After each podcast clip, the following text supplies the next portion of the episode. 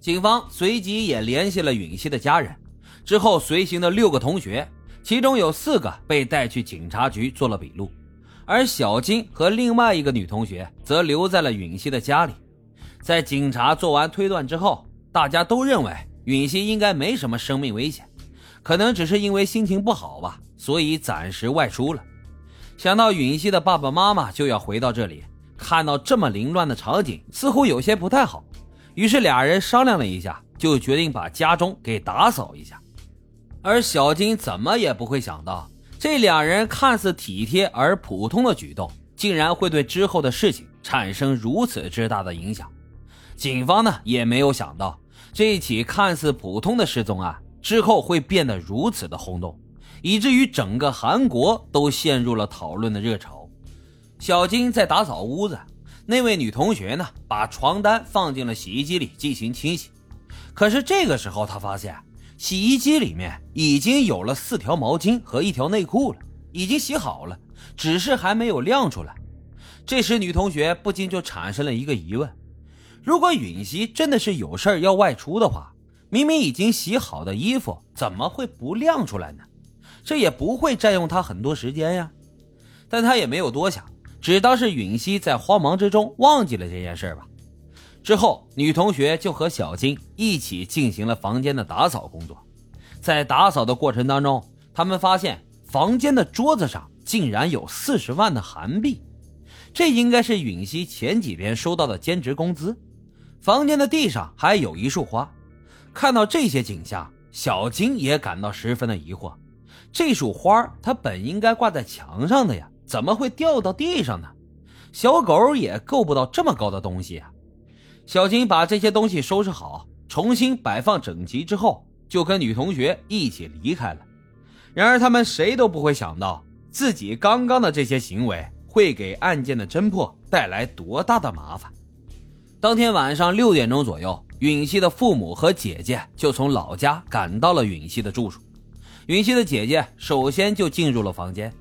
他在窗台上发现了半截烟蒂，想起允熙原来在首尔念大学的时候就有抽烟的习惯。看到这半截烟蒂，姐姐以为允熙的瘾又犯了，担心他被父母责备，于是呢就偷偷拿起了半截烟蒂，找个机会就扔掉了。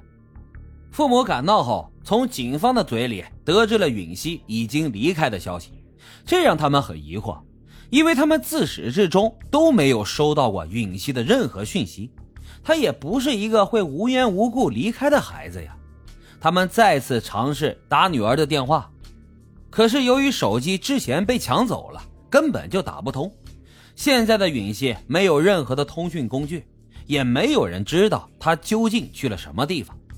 随着时间的推移，允熙还是没有出现，警方终于意识到了事情的严重性。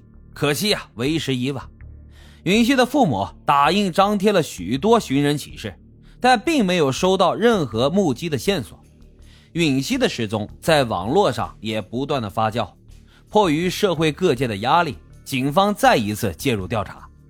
孔警官呢，主要负责调查这起失踪案，但是他发现许多存在的疑点，而这些疑点也将案件的侦查方向推到了另外一个极端。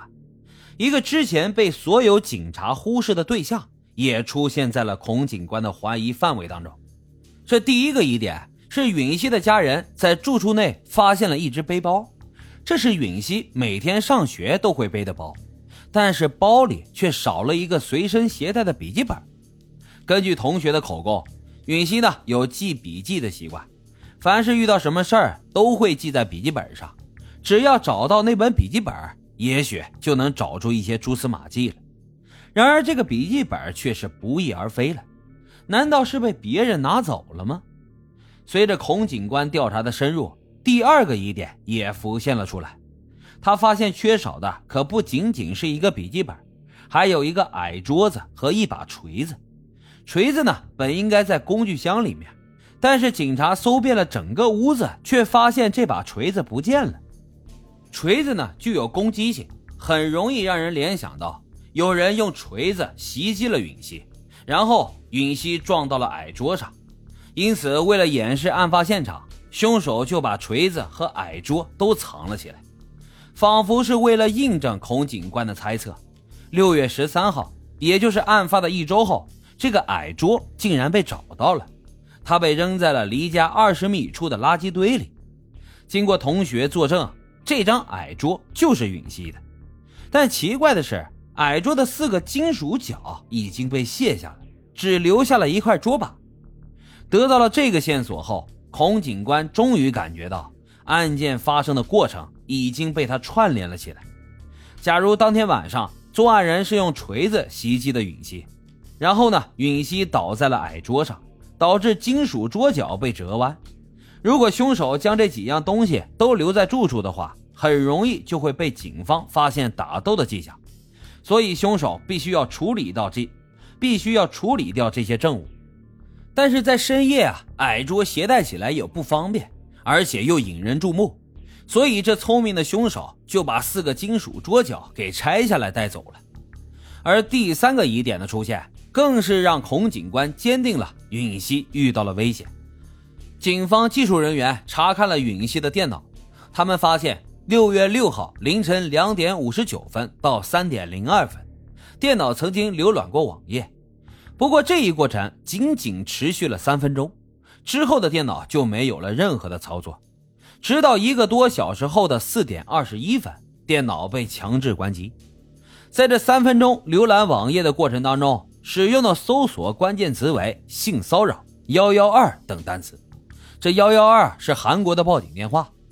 也许是允熙在想要不要报警，孔警官推测允熙很有可能受困于骚扰，而这个骚扰他的人很有可能就是最后谋害允熙的人。这些疑点都指向了一个似乎不可能的人——小金。